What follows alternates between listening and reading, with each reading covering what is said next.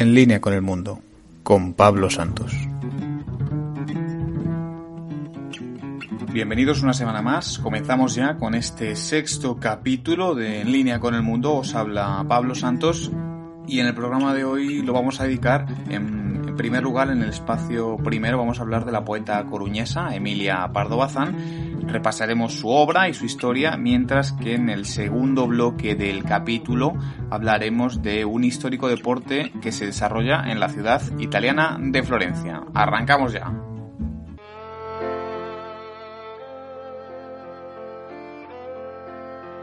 Nace en septiembre del año 1851 en la ciudad gallega de A Coruña y comienza a aficionarse a la lectura a la edad de 8 años.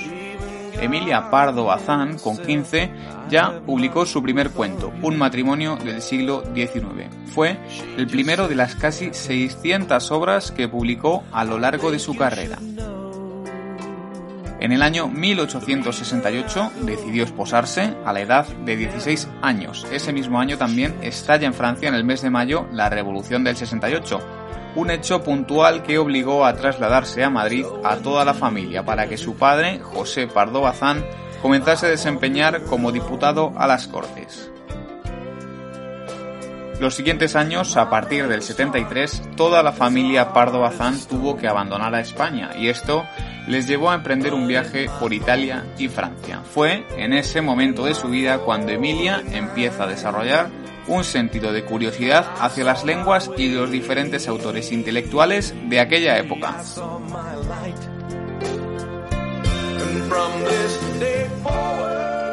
A la llegada del año 1876 ganó un concurso de poemas que se había llevado a cabo para conmemorar el centenario de Feijó en Orense. Cuatro años más tarde, en el 1881, publica el libro Jaime.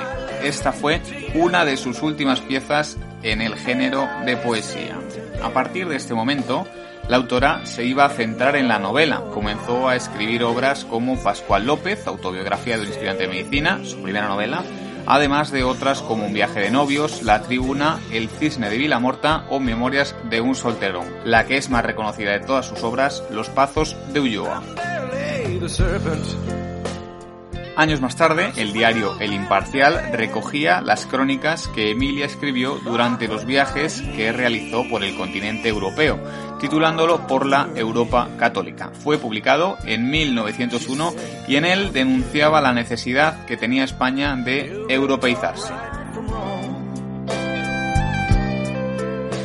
No solo se quedó en la novela Pardo Bazán, también se estrenó en teatro en 1906 en Madrid con las obras Verdad y Cuesta Abajo, aunque no tuvo mucho éxito, todo hay que decirlo. Dos años más tarde se le otorga en el 1908 el título de condesa de Pardo Bazán por la influencia que tiene el reconocimiento y la importancia en el mundo literario. Además, recogió diferentes galardones y reconocimientos, incluido el que se le otorga en el 1916 el nombramiento como catedrática de literatura contemporánea de lenguas neolatinas en la Universidad Central. El fragmento que vamos a leer hoy proviene de la obra cumbre de Emilia Pardo Bazán, de su novela Los Pazos de Ulloa. Es el primer párrafo del libro referencia de esta autora, un libro que fue publicado por vez primera en el año 1886. Y dice así.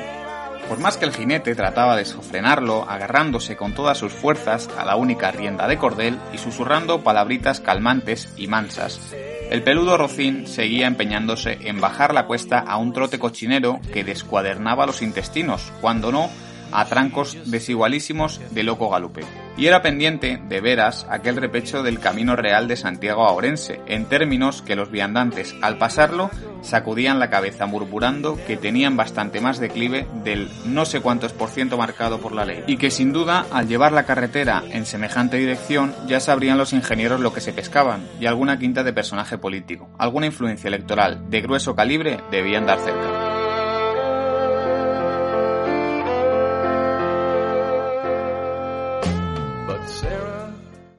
Firenze lo sai, non è servita a cambiarla.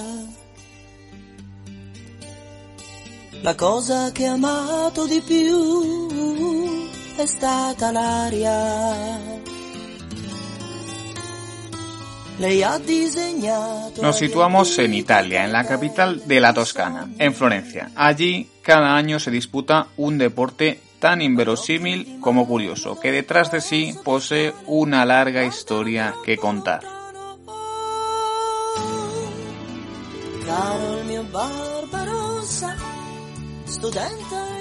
Hablamos del calcio histórico fiorentino, un deporte que podría ser el equivalente a un mix entre fútbol, rugby y lucha libre.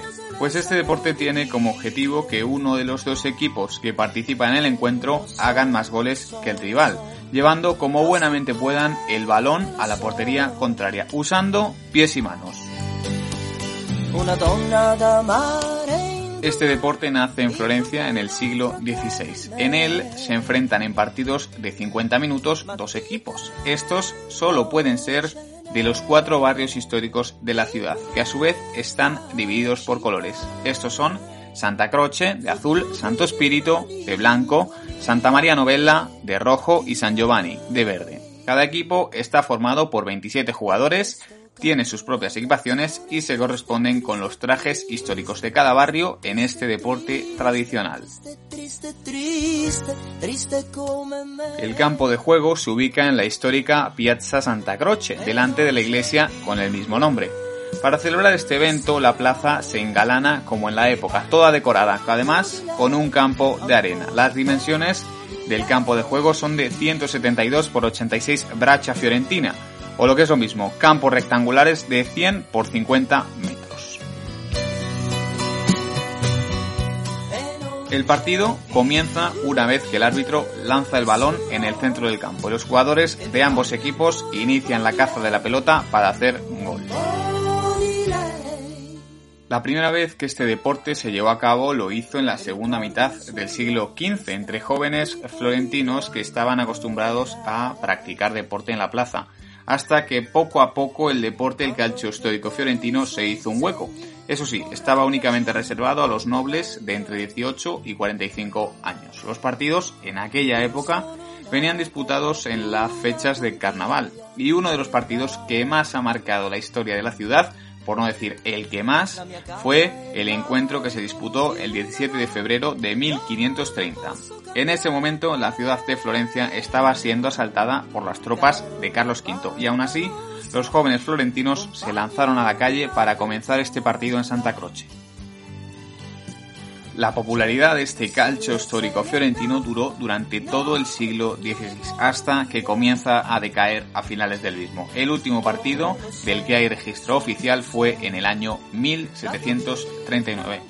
Fueron 200 años más tarde cuando, pese a que durante todos estos años los habitantes de la ciudad habían seguido jugando en sus barrios a este deporte, se reanuda de manera oficial con un encuentro organizado por iniciativa del líder fascista Alessandro Pavolini, disputado en mayo de 1930 con motivo del cuarto centenario del asedio de Florencia. Tuvo lugar el torneo para que volviesen a participar los cuatro principales barrios históricos de la ciudad.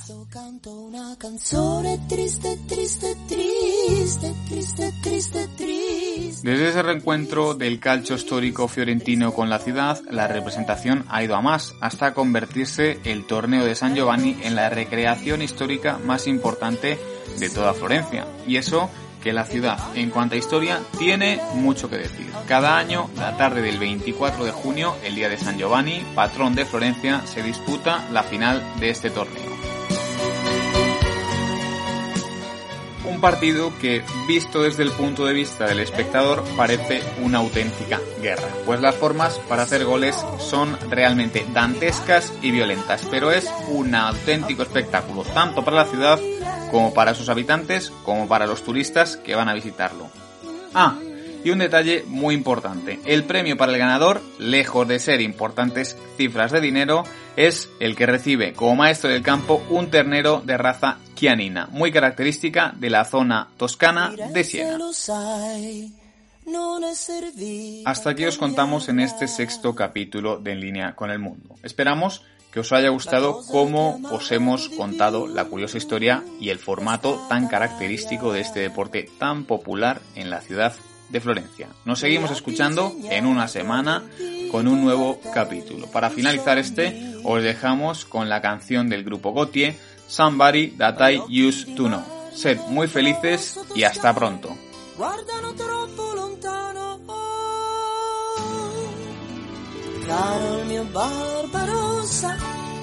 studente in filosofia.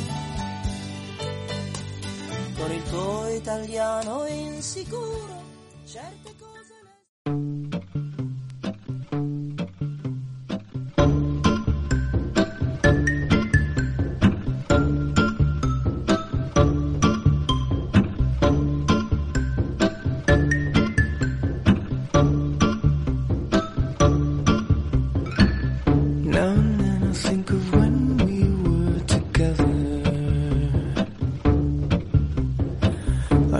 said you felt so happy